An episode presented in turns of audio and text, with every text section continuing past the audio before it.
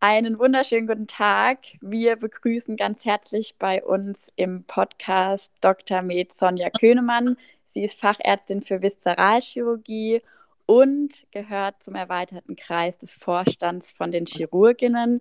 Wir freuen uns sehr, dass du heute bei uns bist. Ja, danke, liebe Marina. Ich freue mich auch. Dann würden wir direkt losstarten und würden uns riesig freuen, wenn du uns ein bisschen von dir kurz erzählst. Ja, wie du gesagt hast, ich bin Fachärztin für Viszeralchirurgie, noch relativ frisch. Äh, Im März diesen Jahres habe ich meine Prüfung gemacht. Ich bin 36 Jahre alt.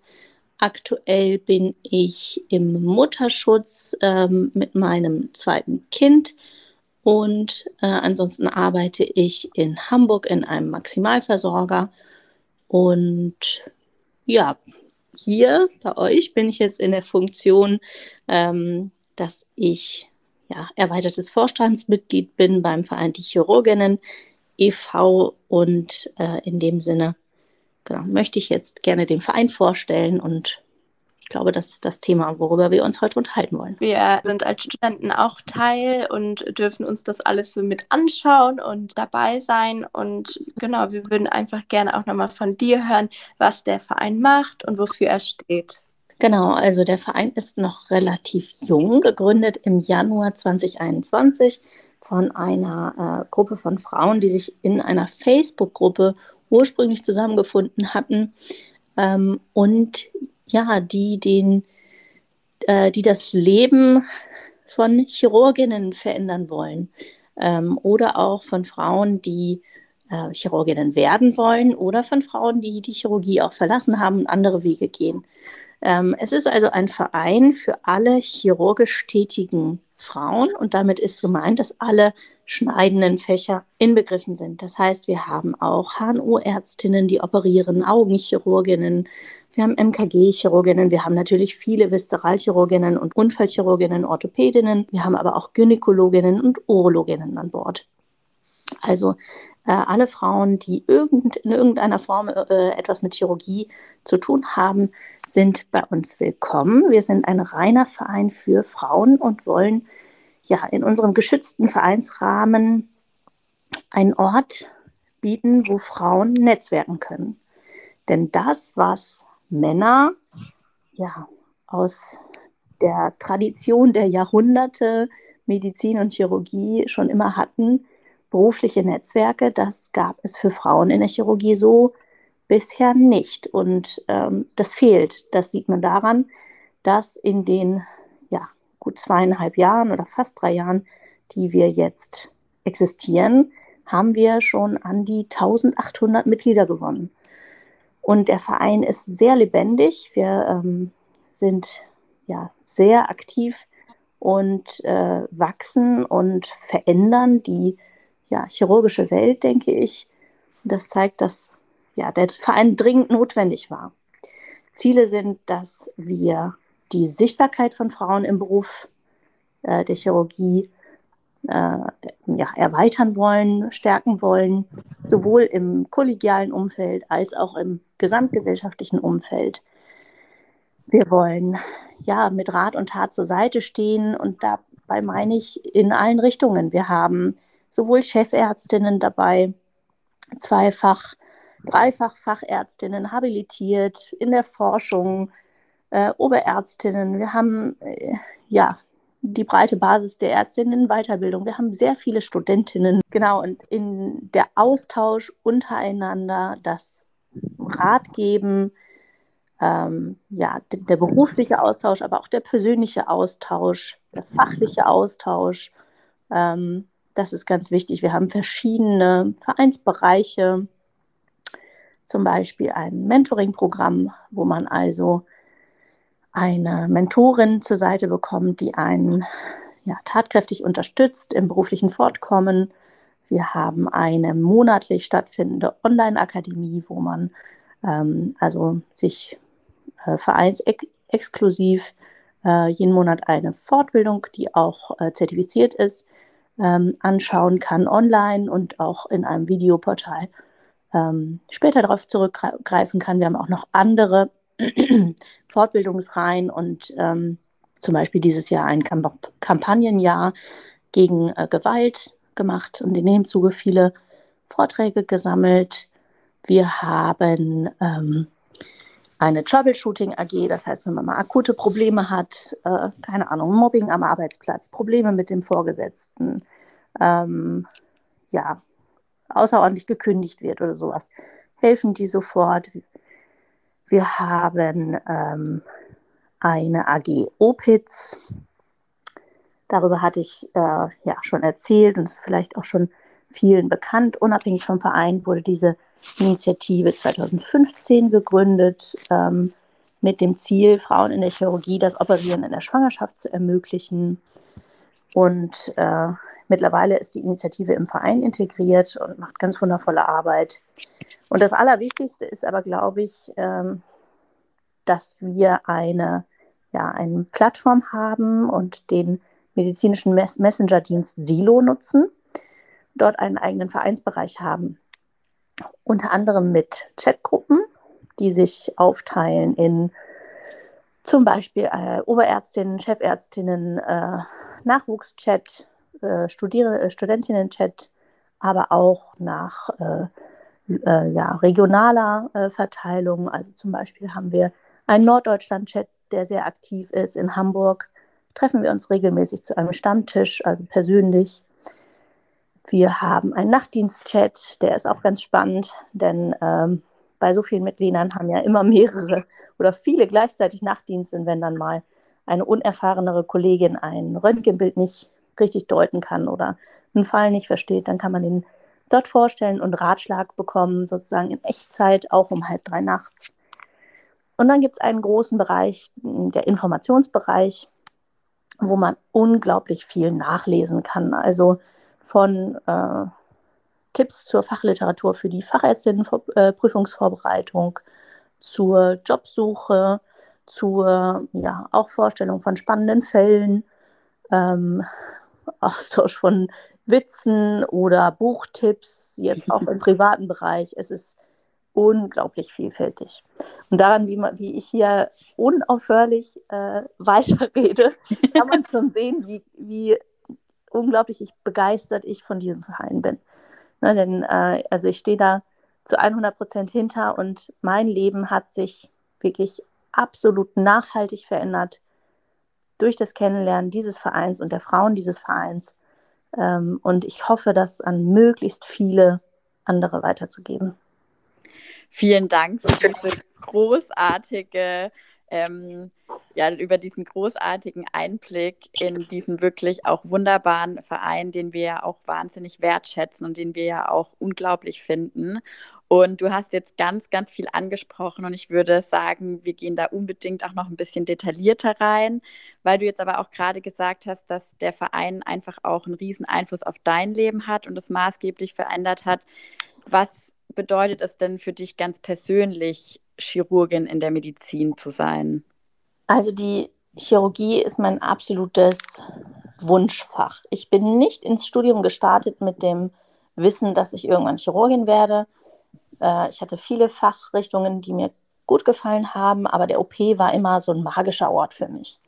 Und ähm, ich habe im Studium dann als äh, studentische Hilfskraft gearbeitet ähm, in einem OP und das war immer der Ort, das fand ich am spannendsten und ich fand es immer faszinierend, dass Menschen einem vertrauen, dass man ja in ihren Körper, die Körper, körperliche Integrität angreifen darf, um sie zu heilen natürlich. Aber das ist trotzdem was unglaublich ja, vulnerables. Man macht sich sehr, man macht sich ja zu 100% vulnerabel als Patientin.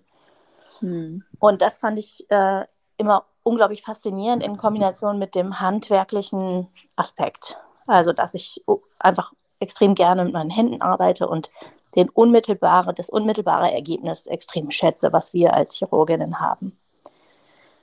Ja, nun ist es aber so, dass äh, dadurch, dass ich auch verschiedene Interessen hatte, ähm, haben alle immer gesagt, ja, Chirurgie, also wenn wir darüber geredet haben, macht man ja im Studium ungefähr nichts anderes, als immer sich zu fragen, ja, in welche Fachrichtung gehe ich? ja. Und je, je nachdem, welches Fach man gerade so lernt, denkt man dann auch, das ist es oder das ist es oder vielleicht auch das. Oder man macht eine tolle Formulatur oder im PJ wird man total beeindruckt von einem bestimmten Team oder einer bestimmten Person. Das ist ja häufig sehr, ein sehr persönlicher Weg, den man da so wandert, wenn man jetzt mhm. nicht vom ersten Semester an weiß, man wird Pathologin. äh, dann ähm, ja, hat mich aber mein ganzes Umfeld immer so ein bisschen, nicht, ich möchte nicht negativ äh, beeinflusst sagen, aber schon versucht davon abzubringen. Also ich habe schon äh, viel darüber nachgedacht und ähm, ja, im chirurgischen Bereich war es immer die Viszeralchirurgie, die mich am meisten gepackt hat, weil ich einfach die Bauchorgane am spannendsten finde und äh, ja, faszinierend und so die, das Spektrum der Operat äh, das operative Spektrum auch einfach toll finde. Und da haben natürlich dann alle immer gesagt, nee, was, du bist ja verrückt, willst Viszeralchirurgie, das ist doch nichts für dich. So aus verschiedenen Gründen. Erstmal, du bist doch eine Frau, du möchtest doch Familie. So. Dann, ähm, ja, aber du willst, willst doch auch nicht dein Leben lang in der Klinik bleiben. Ähm, dann willst du dir das wirklich antun, diese Hierarchie und diese, dieses drangsaliert werden und immer musst du die Ellenbogen ausfahren. Dafür bist du doch gar nicht gemacht. Du bist doch immer so harmoniebedürftig und ja, da wirst du untergehen. Naja, und äh, dann habe ich allen zum Trotz dieses Fach trotzdem angefangen und äh, fand es vom ersten Moment an fantastisch. Also ich habe das Glück gehabt, in einer Stelle, bei einer Stelle anzufangen unter einem Chefarzt, der mich sehr gefördert hat, der ich durfte nach der, in der zweiten Woche schon meinen ersten Abszess alleine spalten und dieses Gefühl, das Skalpell selber in der Hand zu haben, auch wenn dir jeder, jemand jeden Schritt sagt, das ist ja egal, aber du führst das Messer, das ist einfach unglaublich. Und das hat sich durchgezogen, auch durch schlimme Arbeitsbedingungen, hohe Dienstbelastung, ähm, ja, sehr viel Stress, sehr viel Belastung, körperliche Belastung, psychische Belastung, Überlastung auch, hat sich diese Faszination für das Fach und für das, für das Operieren hat sich einfach bewahrt. Und dann kam der Moment, dass ich schwanger war. Und dann kam auch noch dazu, dass es Corona war und auch noch relativ anfänglich, äh, sodass man noch keine Impfung hatte und die FP2-Maske der ständige Begleiter war. Und mir ging es nicht gut in meiner ersten, ähm, ersten Schwangerschaft. Die ersten paar Monate waren wirklich tough und ich war dann krankgeschrieben und bin dann auch wie so viele andere Frauen in der Zeit in der Chirurgie ins Beschäftigungsverbot gegangen, beziehungsweise geschickt worden. Und in dieser Situation, also im Beschäftigungsverbot, schwanger, so ein bisschen das Gefühl haben, okay, wahrscheinlich ist meine chirurgische Karriere jetzt vorbei. Ich war noch nicht, noch nicht ganz Fachärztin, mhm. hatte aber schon gut meinen OP-Katalog voll, aber dachte so, okay, jetzt bin ich ja abgeschrieben. Und in dieser Lebenssituation habe ich den Verein gefunden. Das war im ja, Frühjahr, Frühsommer 2021. Also da war er noch sehr jung und hatte noch relativ wenige Mitglieder. Und das war der absolute Augenöffner. Denn von dem Moment, dass ich dann gesehen habe, da sind ja ganz viele andere Frauen da draußen, auch Viszeralchirurginnen, auch mit Kindern, auch mit Karriere. Das geht. Offensichtlich geht das doch. Alles, was mir alle immer gesagt haben oder mir suggeriert wurde in der Klinik oder so, das muss gar nicht so sein. Ich muss mhm. das jetzt nicht an den Nagel hängen. Ich muss jetzt nicht, wie die Frauen, die ich in meinem Umfeld, in meinem beruflichen Umfeld gesehen habe, ich muss mich jetzt nicht beruflich klein machen. Ich kann trotzdem meinen Weg verfolgen und ich kann das, was ich erreichen möchte, das kann ich erreichen, wenn ich das möchte. Bestimmt nicht immer ohne Kompromisse, sicher nicht. Aber es ist möglich. Und der Clou war, dass ich also auf einmal unglaublich viele Vorbilder hatte. Und das hatte ich vorher einfach gar nicht. Denn in meiner, in meinen, bei meinen zwei Stellen, wo ich war, da gab es halt wenige, sehr wenige Frauen, nur in meinen Abteilungen. Und die Frauen, die es gab, die hatten halt keine Familie, die waren alleinstehend oder in Partnerschaft, aber ja, die in Leitungspositionen, die sehr, sehr, sehr wenigen, ähm, die waren nicht in der Lebenssituation, wie ich sie mir für mich in der Zukunft vorgestellt habe. Und dann denkt man automatisch, das geht nicht. Und äh, ja, das war der Knackpunkt, wie dann der Verein sozusagen mir die Augen geöffnet hat und das für mich der Kickstarter war, meine gesamte Karriere ja, nochmal neu zu denken und vor allem auch die Zügel in die eigene Hand zu nehmen. Denn das ist etwas, ähm, was ich auch fantastisch finde, dadurch, dass man diese ganzen Frauen sieht. Und es geht nicht, mir nicht, gar nicht darum, dass alle die super erfolgreiche Karriere machen und in möglichst kurzer Zeit Fachärztin, Oberärztin, habilitiert, ähm, Weiterbildung noch und nöcher. Nein, es ist ja ganz, ganz vielfältig, wie ein erfüllender Berufsweg aussieht. Ähm, sondern es geht mir nur darum, dass man checkt, dass man selber was verändern kann und dass man selber Möglichkeiten hat. Natürlich ist es strukturell immer noch schwierig. Also das lässt sich nicht von der Hand weisen. Deswegen gibt es ja unter anderem den Verein, mhm. weil Frauen in chirurgischen Fächern es immer noch viel, viel schwerer haben als Männer. Ist so. Aber dennoch hat man einen Spielraum. Und indem wir jetzt dafür arbeiten, dass die Bedingungen verbessert werden, ja, wird diese, werden diese Hürden hoffentlich immer kleiner werden. Und irgendwann hoffentlich auch ganz verschwunden sein. Also, das hast du so schön gesagt und man hört richtig die Begeisterung heraus für deinen Beruf und für die Chirurgie. Und ja, das ist so schön zu sehen, auch wie dir der Verein geholfen hat, auch nochmal die Augen zu öffnen Du hattest auch nochmal erwähnt, dass der Verein natürlich hilft, die Hindernisse zu überwinden. Was gibt es denn noch für Hindernisse, die jetzt so präsent sind? Ich glaube, ganz lange, äh, deswegen werden viele Jüngere, also Ärztinnen in Weiterbildung, wahrscheinlich noch nicht so den Bedarf sehen bei sich selbst. War bei mir auch lange so. Ich wurde furchtbar gut gefördert. Ich durfte operieren und operieren. Und mein Chef war also hat er keinen Unterschied gemacht, gefühlt. Dennoch habe ich natürlich Unterschiede gemerkt im Arbeiten, also vor allem patientenseitig, äh, ja, aus dem Kollegium jetzt nicht so, aber schon, dass man gemerkt hat, okay, man wird weniger akzeptiert oder die, die PatientInnen ähm, finden es weniger selbstverständlich, dass da eine junge Frau steht, die sagt, sie, haben, sie hat sie operiert am Vortag. Ähm, Genau, aber im weiteren beruflichen Aufsteigen, also wenn man jetzt Richtung Fachärztin, Oberärztin-Position guckt, da fängt es dann an, sich auszudünnen. Und woran liegt das? Das liegt zum großen Teil noch daran, dass eben Leitungspositionen immer noch hauptsächlich männlich besetzt sind und Männer besetzen eher Männer nach. Es geht leider immer noch nicht hundertprozentig nach Qualifikation, was ja wünschenswert wäre. Zusätzlich ist in der Phase, wo man in der Fachärztinnenweiterbildung ist, oder meinetwegen jetzt in meinem Fall Frischfachärztin, natürlich auch die Phase, wo man vielleicht an Familienplanung denkt. Und der Nachteil, den Männer Frauen nicht abnehmen können oder den man nicht ausgleichen kann, ist biologisch gesehen einfach die Schwangerschaft. Mhm. Was man aber ausgleichen kann, ist, dass man schwanger weitermachen darf, dass man weiter arbeiten darf, wenn man möchte und dass man auch schwanger operieren darf. Viele halten das immer noch für unmöglich oder gefährlich, äh, bedenklich, aber solange ja, es Mutter und Kind gut geht, spricht überhaupt gar nichts dagegen, auch eine operative Tätigkeit weiterzuführen, unter bestimmten Maßgaben.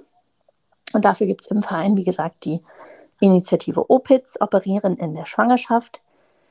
Die Homepage ist auch opitz.de und kann man aber auch über unsere Homepage äh, draufkommen. Und dort ist gesammelt ganz viel wissenschaftliches Material, mit dem man das auch begründen kann. Denn es gibt leider immer noch viele Kliniken, in denen Frauen dann hm, also äh, ungefragt, ungewollt in ein Beschäftigungsverbot geschickt werden und dann einfach nicht mehr weiterarbeiten dürfen. Und das ist natürlich für viele katastrophal, weil es einfach die Weiterbildungszeit unglaublich verlängert hm. weil man aus dem Operativen rauskommt und weil alle anderen, also die vornehmlich die Männer, äh, an einem vorbeiziehen.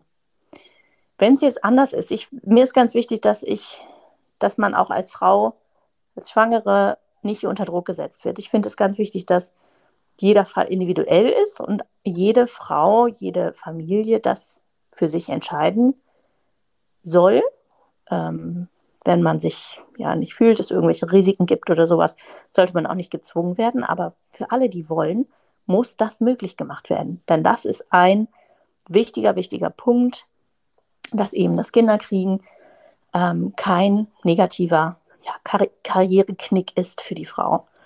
Dann geht es natürlich weiter nach der Geburt mit der Elternzeit. Und da ist ganz wichtig, dass ja, die Partner in die Verantwortung kommen und in die Verantwortung gehen, dass nicht automatisch es immer davon ausgegangen wird, dass Frauen, die ein Kind bekommen haben, zwingend ein Jahr in Elternzeit gehen müssen. Und damit meine ich, also wenn die wollen, war ja bei mir beim ersten Kind auch so, dann ist das fein und dann soll das jeder so machen, wie, wie sie möchten oder wenn das in der Familienkonstellation nicht anders geht oder wie auch immer. Aber es muss okay sein, ähm, wenn man früh wie früher wiederkommt, wenn man später wiederkommen möchte. Ich finde, jedes Modell muss okay sein und es muss aber auch möglich sein. Und da spielen, spielen so viele Faktoren rein, die halt strukturelle Probleme zur, als Grundlage haben. Kinderbetreuung. Ja, auch eine gesamtgesellschaftliche Akzeptanz, dass Mütter, die zum Beispiel direkt nach dem Mutterschutz wieder anfangen zu arbeiten, häufig ja, als herzlos abgetan werden. Wie kann man denn ein Kind bekommen, um es dann sofort in die Betreuung zu geben? Oder wie kann man als Mutter ein Kind bekommen und dann das dem Vater aufdrücken oder sowas? Also herrscht leider immer noch ein äh, ziemlich mittelalterliches Denken in vielen, in vielen Bereichen. Und das ist, glaube ich, eine der größten Hürden so für Frauen in unserem, in unserem Feld. Nichtsdestotrotz gibt es natürlich auch viele Frauen, die sich aus welchen Gründen auch immer, gegen Kinder entscheiden oder keine Kinder haben. Und auch die haben es schwerer. Ähm, denn auch bei denen ist der Aufstieg in die Leitungsposition immer noch schwieriger. Und das sieht man ja auch an Statistiken. Ähm, es ist ja so, dass wir über 60 Prozent weibliche Medizinstudierende haben. Im Bereich der Chirurgie haben wir in Ärzt als Ärztinnen in Weiterbildung ja, so rund ein, ein Viertel, ein Fünftel bis ein Viertel Frauen. Und wenn man dann aber in Richtung Oberärztinnen und Chefärztinnen-Position guckt, dann wird es richtig, richtig dünn. Und das ist etwas, das muss verändert werden. Denn es ist einfach nachgewiesen, ist wirklich, da gibt es ja mittlerweile Evidenz für, dass äh, es nicht nur das Arbeiten in gemischten Teams besser ist, sondern dass auch ja medizinisches Outcome besser ist, wenn Teams gemischt sind und wenn ja auch Frauen operieren. Das hast du auf jeden Fall sehr interessant zusammengefasst und vor allen Dingen das, was du auch gesagt hast, dass was dir sozusagen widerfahren ist, bevor du überhaupt äh, Chirurgin geworden bist, bei Judika und mir wird es ja auch ein chirurgisches Fach und äh, wir müssen im Prinzip ja die gleichen Dinge nochmal anhören. Deswegen sind wir auch so unglaublich dankbar, dass es den Verein äh, die Chirurginnen e.V. gibt, weil ihr alles Vorbilder für uns seid, die vorangegangen sind und auch einfach nochmal aufzeigen, was es alles für Möglichkeiten gibt und was ich ganz gerne nochmal auch vielleicht ein bisschen noch ins Detail gehen würde, weil du das angesprochen hast mit dem OPITS, also Operieren in der Schwangerschaft. Du hattest ja ganz kurz angesprochen, dass es da auch evidenzbasiert ja, Nachweise dafür gibt, dass es nicht zwingend schädlich ist in der Schwangerschaft. Kannst du da vielleicht noch ein bisschen mehr darüber berichten? Genau, also ähm, die Initiative hat da verschiedenste Studien gesammelt, kann man sich alle auf der Homepage nachguck, äh, also nachlesen, äh, die Quellen und hat ein Positionspapier verfasst. Und äh, mittlerweile ja, gibt es auch verschiedene Paper, die da daraus hervorgegangen sind, beziehungsweise sogenannte Positivlisten für Operationen, die also sicher durchführbar sind in der Schwangerschaft für die verschiedenen Fachbereiche. Und das ist gedacht als ganz praktische Handreichung für Frauen, die jetzt von ihrem Arbeitgeber vielleicht äh, ja, klein gehalten werden oder, oder wo bestimmte Möglichkeiten verwehrt werden sollen. Und das kann man als Argumentationshilfe ähm, ja, kann man sich diese ganzen Informationen daraus ziehen und dann tatsächlich damit einfach zum Chef, zur Chefin wandern und sagen, ja, aber guckt euch doch mal die Evidenz an, was, äh, was hier wirklich sagt, gesagt wird zu Risiken beim Operieren. Und ähm, da sind ganz klar auch die Bedingungen aufgelistet, also äh, zum Beispiel, dass keine Inhalationsgase verwendet werden in einer Operation, wo man, wo man als äh, Schwangere arbeitet, dass man kein, nicht äh, Notfalleingriffe operieren soll, dass man nicht sehr mehrstündige Operationen ähm, durchführen soll, dass man immer die Möglichkeit haben soll, abzutreten oder eine Pause zu machen, hm, dass man natürlich einen Infektionsschutz betreibt, einen erhöhten, ähm, genau. Aber das unter diesen Maßgaben, das ist jetzt äh, nicht keine komplette Liste, das kann man mhm. äh, alles auf der Homepage nachlesen, aber das, ähm, das ist unter den Voraussetzungen absolut sicher und gut ist. Und äh, ich habe das auch so gehandhabt jetzt in meiner zweiten Schwangerschaft und es hat mir unglaublich viel Freude bereitet, denn man weiß ja, man hat eine Pause, denn zumindest, also gut, bis zum Geburtstermin dürfte man noch arbeiten, wenn man wollte, aber dann hat man den verpflichtenden Mutterschutz und das ist eine Pause, die muss man nehmen. Und wenn man äh, ja eine begeisterte Chirurgin ist, dann äh, ja, fehlt einem das Operieren natürlich und dann möchte man das so lange auskosten, wie es geht. Und das hat mir auch sehr viel Spaß gemacht. Ja, schön zu hören, dass es dann doch klappt und dass es trotzdem Leute gibt, die während der Schwangerschaft operieren und dass es auch geht. Das ist auch nochmal schön zu sehen, weil einem wird ja immer vorgelebt, dass es halt eben nicht geht. Und deswegen schön, dass es sowas gibt und du darüber sprichst. Ja, entschuldige, wenn ich dich einmal unterbreche, aber ich finde das nämlich auch extrem gefährlich, wenn man das nicht möglich macht. Denn mhm. das war ja jahrzehntelang so und es ist auch teilweise immer noch so, dass Frauen ihre Schwangerschaft einfach unglaublich lange geheim halten. Mhm. Aus der Angst heraus, dass sie eben nicht mehr operieren dürfen oder dass sie direkt rausgenommen werden und dann, wie gesagt, die Facharzt, Fachärztinnenausbildung äh, sich verlängert und man eben von dem geliebten Operieren weggenommen wird. Und das ist, das ist die eigentliche, echte Gefahr. Ähm, ja, damit wird nämlich unglaublich viel Druck aufgebaut für die Frau und es werden natürlich auch Situationen provoziert, wo es eventuell riskant werden kann für das Ungeborene oder auch für die Mutter. Und das finde ich, das gilt es halt um jeden Preis zu vermeiden. Ja, absolut. Und du, Opitz ist ja auch schon ein Riesenfortschritt und ich finde auch die Chirurginnen, ähm, der Chirurginnenverein, das ist auch, also was da innerhalb von ein paar Jahren entstanden ist, ist es unfassbar. Was für andere Fortschritte hast du gesehen jetzt bezüglich Frauen in der Medizin? Also ähm, der Verein hat sich von Anfang an auch ja, fachlich äh, positioniert. Also wir sind mittlerweile auf allen großen chirurgischen Kongressen vertreten, immer in der Industrieausstellung, auch mit einem Stand, damit man uns persönlich äh, ansprechen und kennenlernen kann, ja, um neue Mitglieder zu gewinnen natürlich, aber auch mit eigenen Sitzungen. Und das ist ja etwas, was auch essentiell ist für die Sichtbarkeit von Frauen in unserem Beruf, dass die Repräsentanz auf solchen Kongressen, auf Fachveranstaltungen, Fortbildungen, dass die gesteigert wird.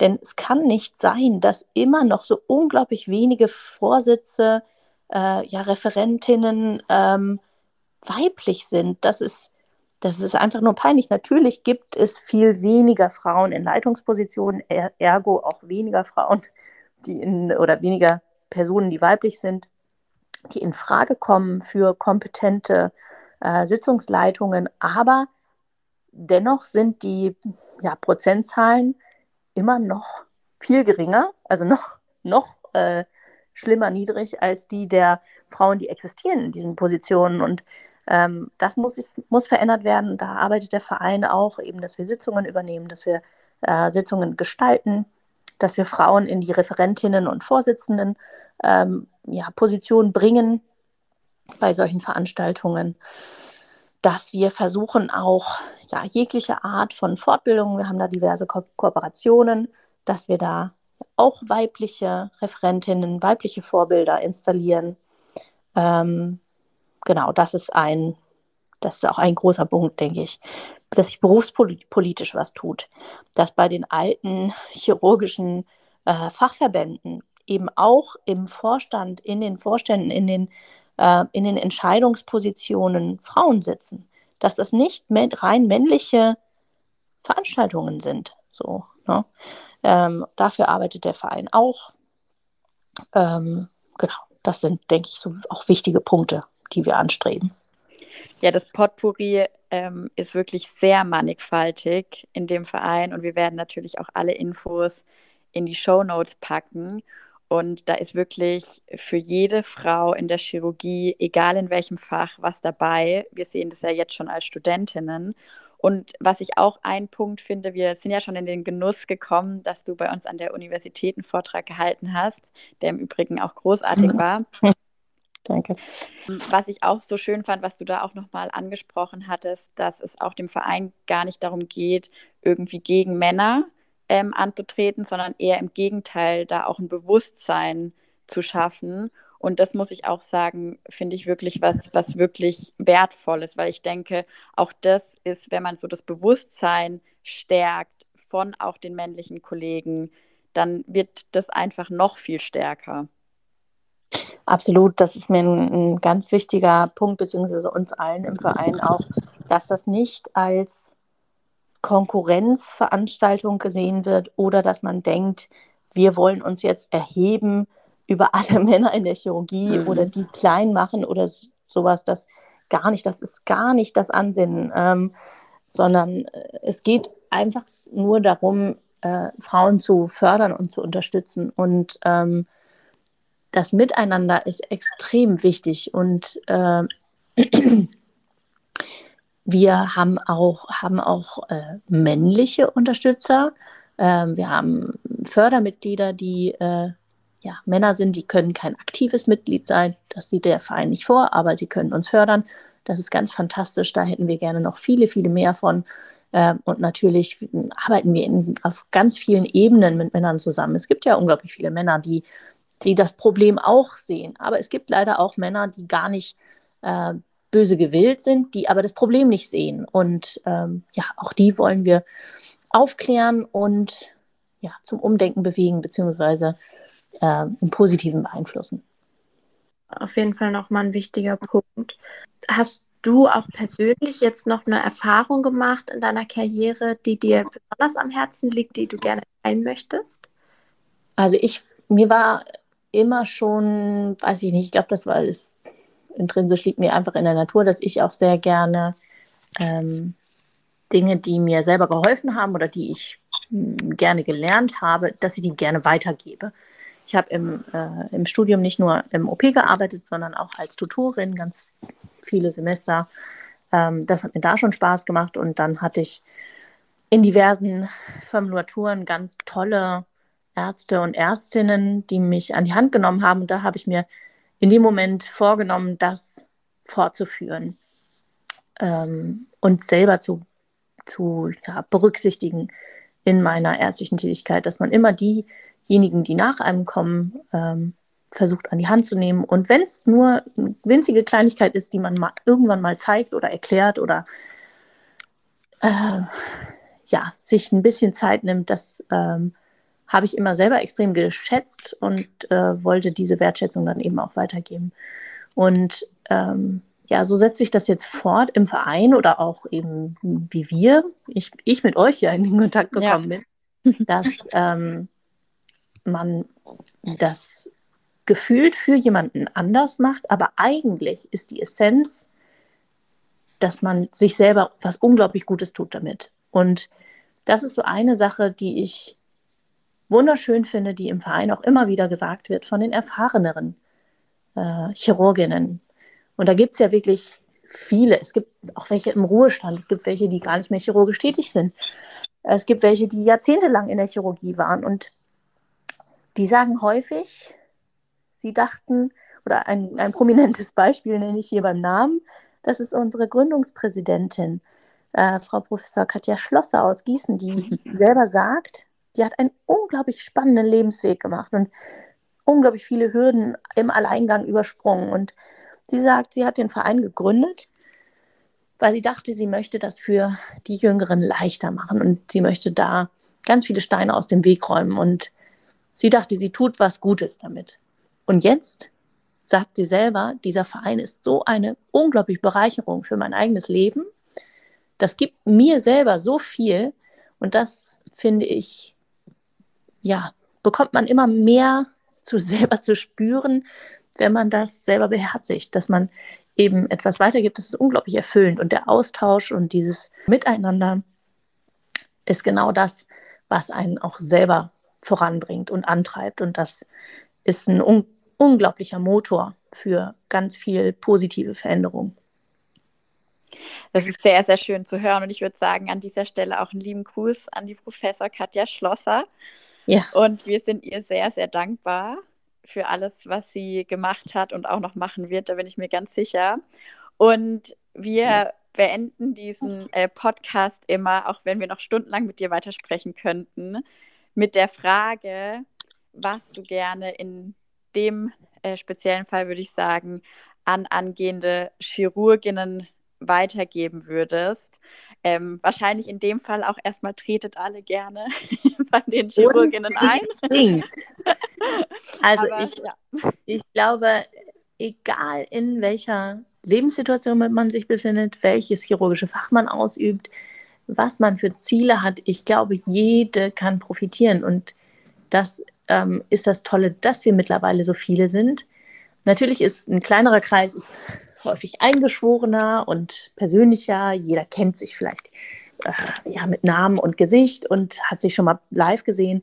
Aber je größer der Verein wird, desto viel vielfältiger werden wir. Und das bringt eben das, was ich, worüber wir vorhin geredet haben, dass man sich selber wiederfindet und dass man ja Wege für sich eröffnet sieht, die andere bereits be begangen haben.